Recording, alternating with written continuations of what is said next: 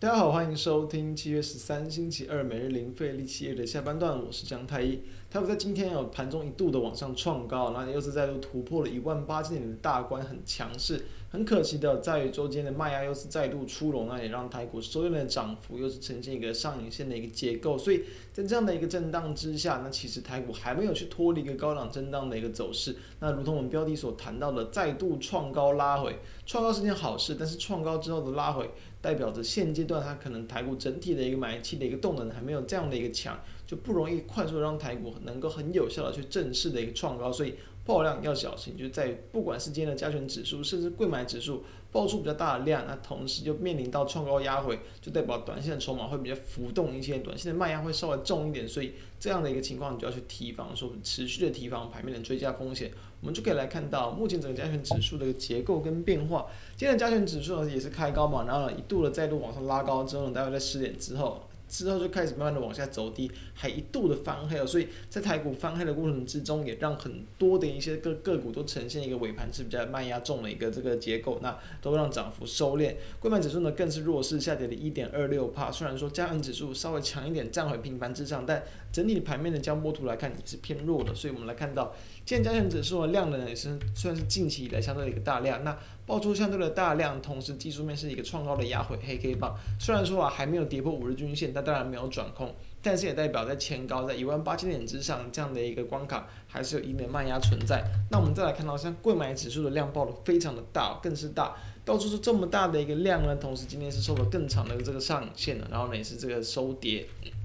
那么收盘也是这个一度的，在最低点也是有碰到五日均线附近的位置，所以单纯就一个均线的结构来看，其实加权指数跟柜买指数都没有转弱，但你从 K 线的角度来看，它们其实都有一点碰到反压，或者是这种就是。呃，爆量然后压回的一些这个情况，所以对于短线上的一个筹码来说，就会比较弱势一些，这是要去我们提防跟小心的。所以后续当然只要这个地方台股跟加权指数啊，柜买指数没有去跌破五日均线，还是有机会维持偏多的整理。但是偏多整理要整理多久，那就要去等待说它是否真的能够有效，再度去补量，再度去过高，才会比较有机会。我们来就来看一下。那今天其实有蛮多的这个电子股都是呈现一个蛮强劲的一个补涨，在于说近期的传产股确实还是没有办法很有效的重新吸引回资金。那当然，资金自然因为盘还没有转弱嘛，所以资金自然会找到他们新的一些方向。所以当然前阵子我们谈的不管像业绩股、题材股，甚至像电子股。就成了近期比较盘面的一个焦点，像今天的台积电，也是上涨这个二点三六八，算是近期非常漂亮的一个表现了。然后今天的收盘价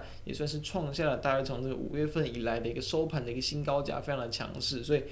历经了在大概在这个月线啊，然后季线这附近啊整理了这么久的一段时间，今天终于往上去做攻击，那这样的一个结构自然就会有机会去带动到短线后续的一些这个追加动能进场。再来看到像二三一七的红海也是一样，虽然红海在这个七月五号也是一度的一个非常强劲的上攻，带动到红家军的表现，但后续是陷入了一个量缩的整理，在今天的收盘间的一个高点就是再度酝酿要去突破这个五月七号的高点，今天收盘还没有过，但其实盘中可以看到有这样的意图存存在，同时今天红海的成交量也是放到了一个月均量之下。那二三一七的红海今天也是往上收涨了一点三帕，在大盘这样的震荡之下，那种这样的表现其实也还算是不错。所以这都是我们的认为在短线内可以去持续观察的一些标的，不一定要从权值股下手，你也可以去从这个概念股、工业来去做观察，像台积电集团、鸿海集团等等，也是短线上值得去留意的一些方向。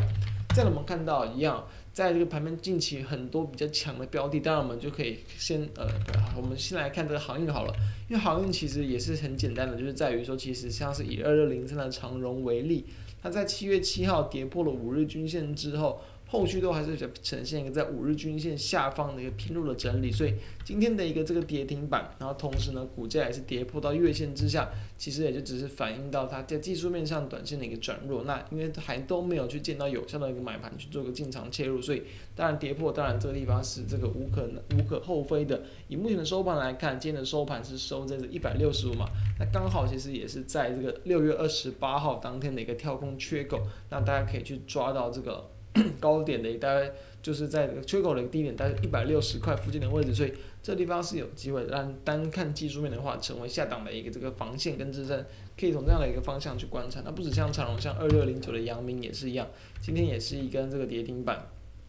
啊，也是在尾盘所跌停，然后呢，也是直接收在一个这个月线附近。所以这样的一个短线的弱势的结构，其实从前几天就已经有讯号出现了。管它这个什么现增的一些东西，其实哦，对于他们的一个股价，当然不一定就是完全的一个利多或利空，但是技术面上已经领先去看出这样的一个弱势的讯号，那我们就要有所的一个应对。好，再来我们刚刚看到就是 PCB 的部分，三一八九的紧缩也是直接收跌了六点三六趴。回撤到五日均线附近，今天最低点一度破五日均线之后，又是站了回去，等于说吧还没有破，所以在技术面分析上的结构，它其实还没有到完全的转弱，只是面临到在今天大盘这样的一个修正跟创造者的拉回，出现了一点卖压浮现，所以我们会界定为它对于一个比较偏向波段投资的人来说，这个地方有可能又会形成一个不错的买点哦，三一八九的紧缩，因为它还算是守在五日均线之上。你还是可以偏多的去做看待，像三零三七的一个星星，那今天则是跌破了一个五日均线，但是它其实今天的一个这个收盘的位置其实也大约，